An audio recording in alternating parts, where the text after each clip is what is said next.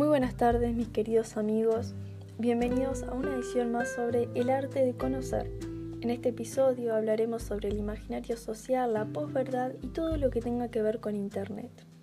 Para comenzar nos preguntaremos qué es el imaginario social y qué vínculos tiene con los medios de comunicación. Imaginario social. Cuando decimos imaginario nos referimos a algo inventado por el ser humano. No tiene que ser real ni hacer referencia a la realidad. El término social hace referencia a algo colectivo, anónimo e invisible, que trasciende a las personas y se impone a ellas. Un imaginario social inventado por las personas debe ser puesto a la vista de todos y acá es cuando entran los medios de comunicación. Los medios de comunicación crean discursos que tienen como objetivo crear una opinión, una cosmovisión o un modelo de comportamiento en el público, pero no siempre son reales. Pero, ¿qué son realmente los medios de comunicación y cuáles son sus funciones y visiones? Bueno, los medios de comunicación muestran y dicen cómo es la realidad, no muestran imágenes objetivas y neutras, nos llevan a crear una visión, pensamiento, una forma de ver el universo. El objetivo de los medios de comunicación es informar.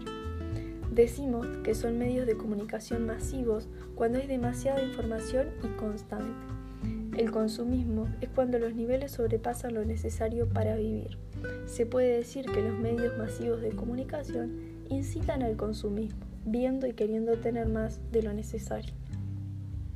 Bien, hablaremos de posverdad, esta palabra que fue incorporada al diccionario de Oxford en el 2016. ¿Qué es y de qué trata esta palabra? Bueno, la palabra, eh, bueno, la posverdad Puede ser una mentira asumida como verdad o una mentira asumida como mentira, pero reforzada como creencia o como hecho compartido. En la posverdad, los hechos objetivos influyen menos en la opinión pública que los llamamientos a la emoción y a la creencia personal. Hechos históricos en donde se hace visible la posverdad es el Brexit, que es la salida de Gran Bretaña de la Unión Europea, y la victoria de Donald Trump, la eh, antigua victoria en las antiguas elecciones, no en estas. Ambos hechos no se hubiesen producido sin la variante de la emoción, la creencia o la superstición. En estos ejemplos es relevante y determinante la cuestión emocional. Se dice que se votó con las vísceras y no con la razón. Bien, ahora, ¿cómo se vincula el concepto de posverdad con el Internet? Según, según Silverstone, vivimos en una cultura mediática esto significa que vivimos en una cultura donde los medios son lo que necesitamos para vivir y es ese lugar donde nos nutrimos y donde no nos podemos separar. Se puede decir que interpretamos el mundo a través de los medios. Debemos recordar que los medios informan lo que ellos quieren que conozcamos. No todo lo que muestran es cierto, pero tampoco es todo verdad. Y ahí es donde eh, vemos lo que son las noticias falsas relacionadas al Internet. No todo lo que se dice es real o verdadero. Entonces, hablamos de posverdad, de Internet, noticias falsas, pero ahora vamos a hablar de burbujas informativas.